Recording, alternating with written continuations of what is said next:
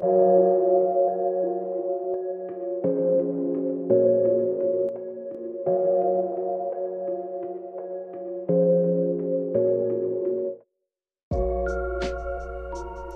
んにちは、セラピストの千春です。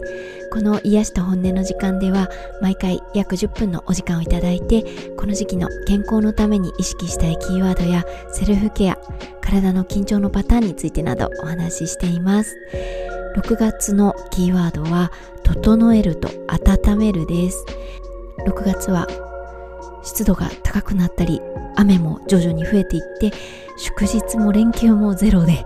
5月と6月と比べたらお天気もスケジュール的にも結構ギャップが大きいと思います湿度も高くてあんまりお日様に当たることがなくなるのでリフレッシュしづらくなって別に疲れててるようなことはしてないんだけどなんだかだるいなとかちょっと気力が出ないなっていう感じにもなりやすいです。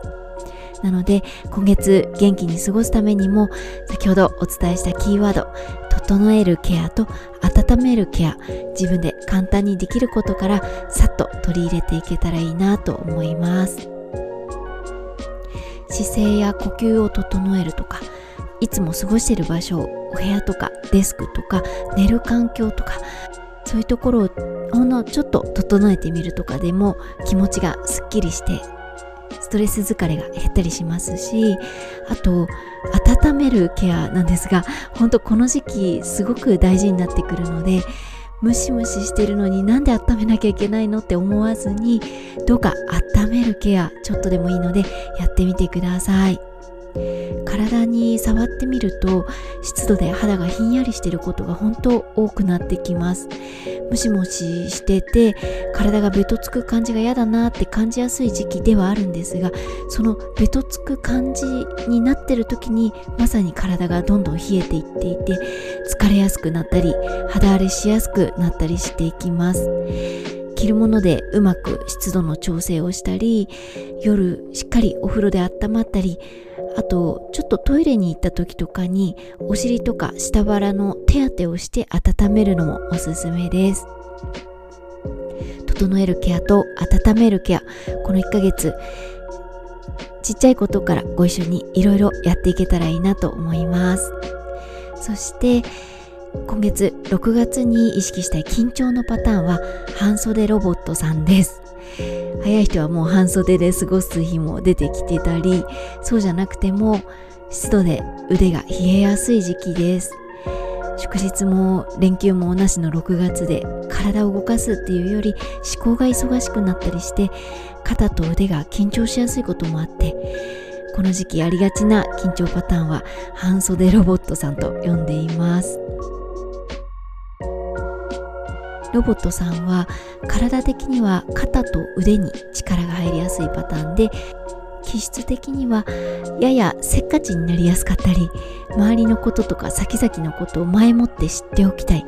自分で何でもどうにかしたいしっかりきっちりやっていきたい。みたいな気質になりやすいです。あと時間に追われたり計画とか段取りを考えたり人やお金の管理をしたりっていうずっと頭を使って考える場面が多い時も気づくと肩と腕あと手先にも力が入っていることが多いです。ロボットさん状態になりやすい具体的な例としてはもう無限に出てくるんですが例えば今までは自分のことがメインだったのにある時からグループのリーダーで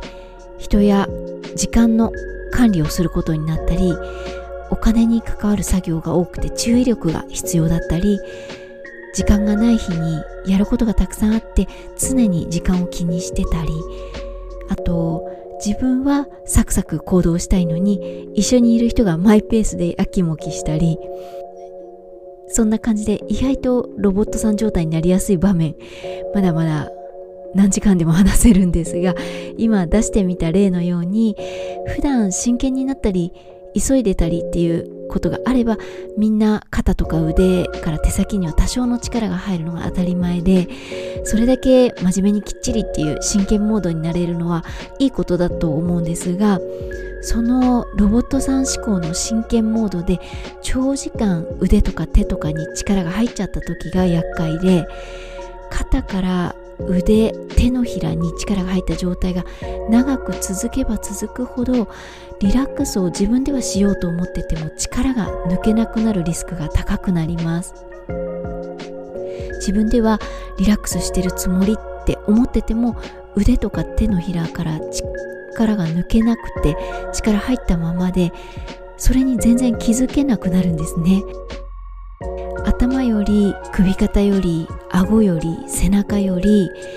腕とか手のひらの力が抜けない人がすごく多いのでそれが続いちゃった時にさっき言った気質せっかちになりやすかったり周りのこととか先々のことを前もって知っておかないとちょっと不安になっちゃったりしっかりきっちりやっていきたいって思いすぎちゃったりみたいなそういう部分がエスカレートしちゃうと真剣モードになれていいねっていうところから度を超え始めて自分だけせっかちで周りのペースと合わなくなってきてたり 先に把握しておきたかったことを急に知らされた時にすごい慌てて疲れちゃったりやたら早口だったり人の話に「はいはい」って相づちを入れすぎたり いろいろと周りとの温度差が出てきちゃうことになります。まあ、こんなにいろいろ話しつつ私もロボットさん状態の常習犯なので 何でも段取りしたくなるし先にいろいろ把握しておきたいとかせっかちな思考も出やすいし手や腕に力が入りやすい時もたくさんあります。ちょっとイメージしていただきたいんですが普通に立ってる時に腕の付け根から指先までだらーんと左右の腕が体の横に下がっていてその時の自分の片腕の重さどれぐらいかイメージしてみてください。実は片腕だけでも体重の6%の重さくらいなので体重例えば50キロなら片腕が3キロってことでなかなかの重さなんですよね。左右両方の腕で片腕ずつに生まれたての赤ちゃんを一人ずつ抱っこしてる感じの重さです。何にもしてない腕だけでもそれぐらい重いのにその腕に力が入っててさらに負荷をかけてたとしたらそれはもう腕とつながっている首肩とかデコルテ周りとか疲れるでしょうってなるしお顔の筋肉だって腕に引っ張られて下にどんどんどんどん顔もたるむしあと腕の血の巡りが悪くなるってことは鎖骨や脇の下のリンパの流れも悪くなって肌荒れとかシミくすみも起きやすくなります。今ロボットさんの悪いところとかリスクとかばっかりを先に話しちゃったんですがロボットさんの魅力もたくさんあります。適度なロボットさんの状態でオンオフができているとすれば段取りとか計画に慣れててそういうものが得意だったり物事をスムーズに進めるのがうまかったり人への説明とか案内が上手だったり言動にスピード感があってスムーズだったり仕事や作業の完成度が高かったり。あとそのロボットさんがサバサバしている雰囲気だったとしてもすごく誠意とか熱意を大事にしていたりっていうこんな感じの魅力があります。今はほとんどの人がスマホを使う時代でいつも手にはスマホ指先で常にスマホを使って腕から手のひらの緊張が全然ないよっていう人の方が少なくって情報も連絡も昔からしたら鬼のようなスピード感ですよね。お手紙を郵便で送ってっていう時代からメールになって LINE になってとかあと最初 Facebook がメインだった時代から Twitter、インスタ、TikTok とか社会全体のスピード感がどんどんどんどん早まっているのでそういう観点からしても体も思考もロボットさん状態になりやすい人は確実に増えていると思います。ロボットさん状態でサロンの施術を受けにいらっしゃる方もすごく多くて私もサロンにいらっしゃったお客様入り口でお迎えしてからあ今日はもしやなかなかのロボットさん状態じゃないかなと何かヒントをもらい次第もう一度気合を入れ直して脳に酸素を送っておくんですがロボットさん状態の方はせっかち気味なので着替えも支度も受け答えも何もかもスピーディーでこちらがオタオタしてたらペースを乱しちゃうことになるので最初はとにかくそのスピード感を合わせてみてで施術に入ってから首や肩をまずはリラックスさせて脳をリラックス状態にしてからそれからやっと腕をほぐすっていう作戦で施術をさせてもらっています。腕が疲れてる時もちろんフォームローラーで腕をほぐすとか腕のストレッチをするとかでもいいんですがさっきお伝えした私の施術の作戦でもそうなんですが腕の力って最初から腕にいっちゃうととにかく頑固で抜けづらいんですね。なので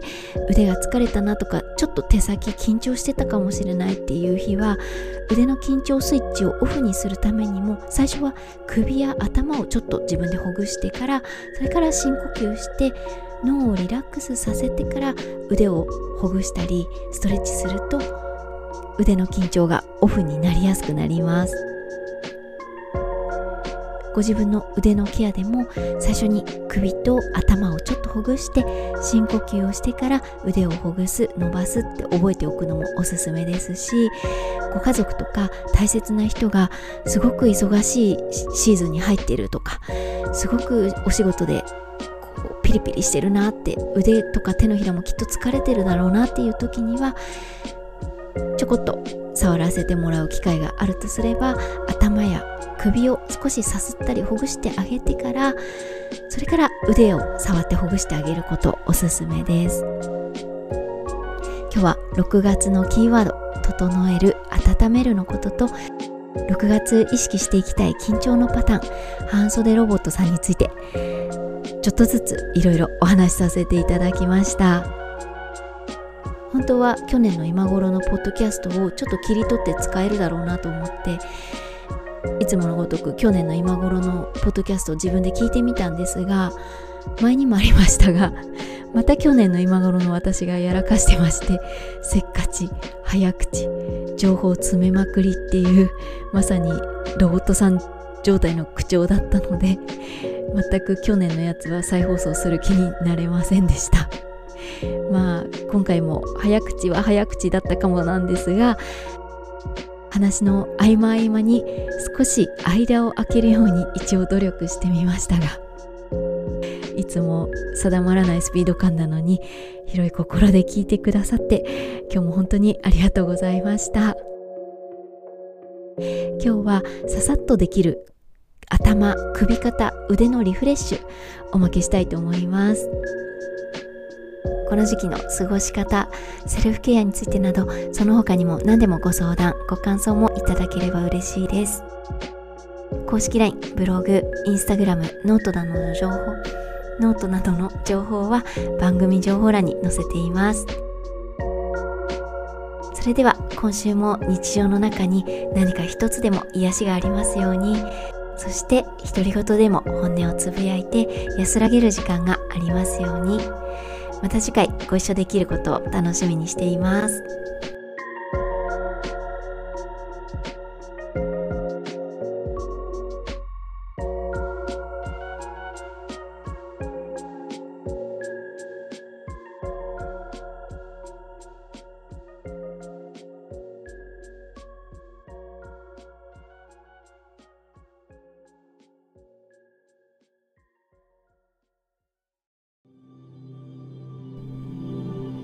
今日はささっとできる頭首肩腕のリフレッシュやっていきましょう。まずは脳をリラックスさせるために手のひらを目に当てて目の手当てをしながら深呼吸します。それから同じように両耳にも手を当てて手当てしながら深呼吸します。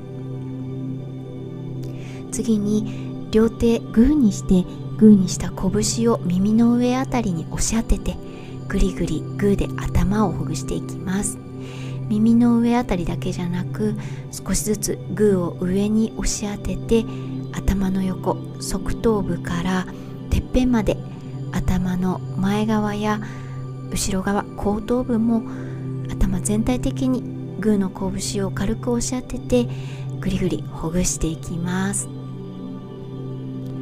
それから手は楽にして頭を右に傾けて左の首の横を伸ばしながらゆっくり深呼吸します。反対も今度は頭を左に傾けて右の首の横を伸ばしながら深呼吸します。それから両手を鎖骨の辺りに当てて天井を見て首の前を伸ばしながら深呼吸。今度真下を見て後頭部を手で軽く押さえて下向きで首の後ろを伸ばしながら深呼吸しましょう。ゆっくりお顔を上げたら右手を左のデコルテに当てた状態で左腕を伸ばしてゆっくり大きく回しましょう。反対もですね左手を右のデコルテに当てた状態で右腕を伸ばしてゆっくり大きく回していきます。デコルテに手のひらを当てて片方ずつの腕を回すことで腕とデコルテのつながりがはっきりわかるようになります。それから右手で左の肘から手先までを軽く揉んでみてください。反対もですね左手で右の肘周りから手先まで軽く揉んでみましょう。あとは手のひらと手の指のストレッチ。右手で左手の親指をぐっと反らして伸ばしたら今度親指以外の4本の指もぐっと反らして伸ばして。今度逆の右手の親指と4本の指もしっかり反らしてストレッチしていきます。最後に腕を大の字に広げてゆっくり息を吸って今度吐きながら腕を一気に脱力させて体につくようにパタンと下ろしてください。息を吸って大の字に腕を広げて吐く時に腕をパタンと脱力で体の横に下ろしていきます。これを腕が脱力できたなと思うまで23回やってから終了してください頭首肩デコルテそして腕から手先まで一日何回かこんな感じで軽いリフレッシュをするだけでも姿勢呼吸緊張のリセットになるのとあと気分や思考もクリアになってすっきりしますなので是非リフレッシュをこんな感じで取り入れて6月気持ちよく過ごしてみてください。